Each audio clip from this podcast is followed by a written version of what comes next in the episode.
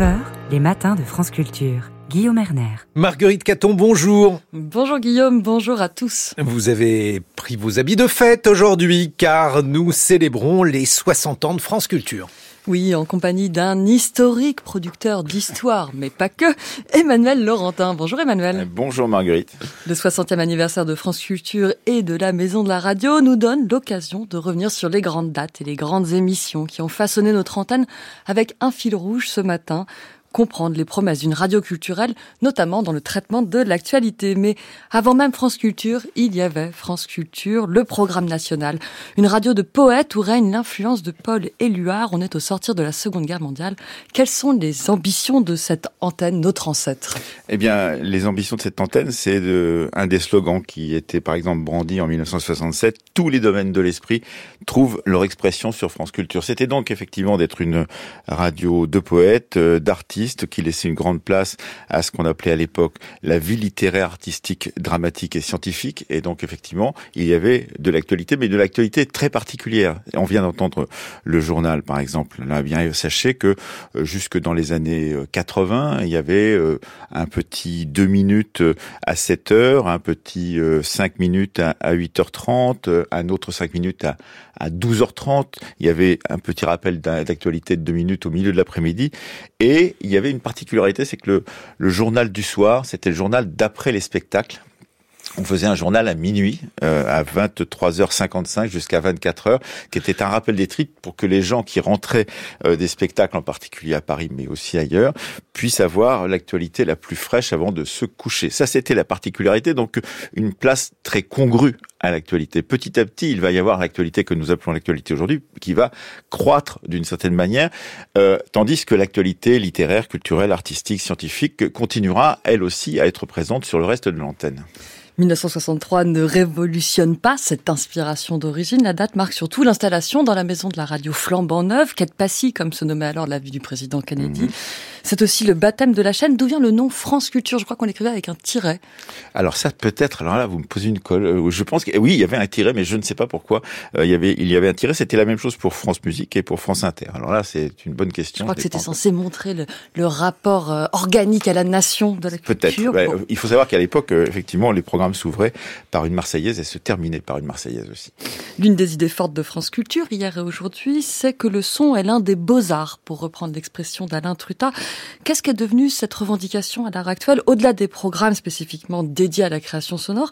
Est-ce que vous observez encore cette ambition, Emmanuel Laurentin? Bah, C'est-à-dire c'est une des marques de fabrique de, de, France Culture que la qualité euh, sonore. On sait combien, combien une émission est composée par des métiers différents, métiers de réalisation, métiers euh, techniques et métiers de, de production et que c'est l'ensemble de ces métiers qui fabriquent une, une radio et en particulier avec une attention particulière euh, portée euh, au son. On a inventé d'une certaine manière euh, sur France Culture à certaines périodes, en particulier au moment des après-midi de France Culture dans les années 70 et 80, on a inventé certaines formes de présentation de d'émissions. On a inventé des, formes qu'on appelle par exemple l'incruste qui ont été inventées dans les après-midi de France Culture pour pouvoir faire en sorte que le son soit plus rapidement arrive plus rapidement aux oreilles des, auditeurs. Tout cela, c'est un, travail qui a été fait sur cette antenne, qui, a, qui était très lié à l'époque, il faut le rappeler, effectivement, vous l'avez dit, à, tous les, travaux de recherche sur le son et sur la radio.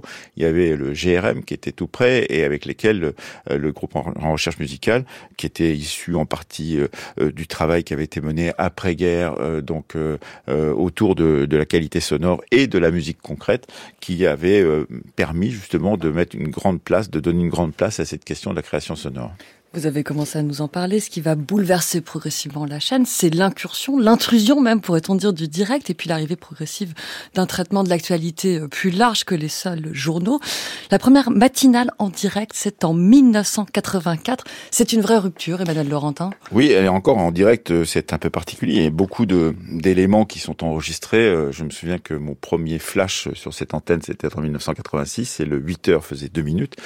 il ne fallait surtout pas déborder euh, de ces deux minutes parce que tout était ensuite euh, enregistrer, monter, mixer ce qu'on appelait un PAD, un prêt à diffuser. Donc effectivement, c'était une, matinale en direct. Ce qui l'a beaucoup réchauffé, cette matinale en direct, c'est l'arrivée, mais on en parlera tout à l'heure, j'imagine, avec lui, de Jean Lebrun en 1987, euh, qui va justement euh, sortir des studios. On est beaucoup sorti, on est beaucoup allé avec euh, les moyens HF de Radio France en dehors des studios pour pouvoir rendre compte d'une réalité qui n'était pas simplement celle de, de Paris, mais d'ailleurs. Dès lors, la question de la singularité d'une antenne culturelle et de l'antenne culturelle de culture se repose.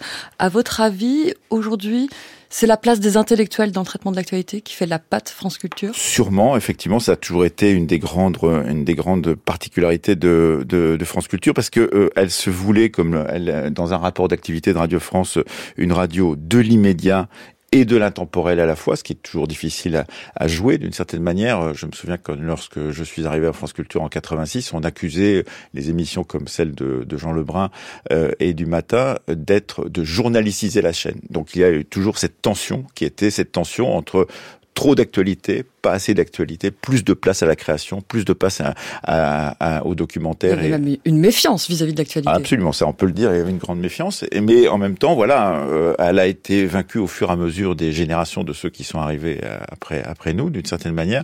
Et effectivement, la grande marque aujourd'hui, c'est d'être à la fois une radio de l'immédiat et de l'intemporel, et c'est cela qui est important. Et d'ailleurs, il y a une belle citation dans un rapport d'activité, je crois, de 1996. France Culture tente de réduire l'écart qui se creuse entre l'actualité, le savoir et la mémoire. Merci beaucoup, Emmanuel Laurentin. Les auditeurs vous retrouveront bien évidemment à 18h20 pour un temps du débat du vendredi. C'est donc un terme du débat ce soir. Diplomatie aujourd'hui. Nous parlerons de Henry Kissinger et des évolutions de la diplomatie depuis euh, qu'il était aux affaires dans les années 70. Et puis évidemment, les auditeurs peuvent aussi vous lire pour se rajeunir de 10 ans, euh, le très beau livre que vous aviez écrit à l'occasion des Avec 50 ans de France Culture. Voilà, la sociologue qui avait fait sa thèse sur l'histoire de France Culture, un livre d'histoire rempli de photos d'archives, c'est aux éditions Flammarion. Merci. Merci.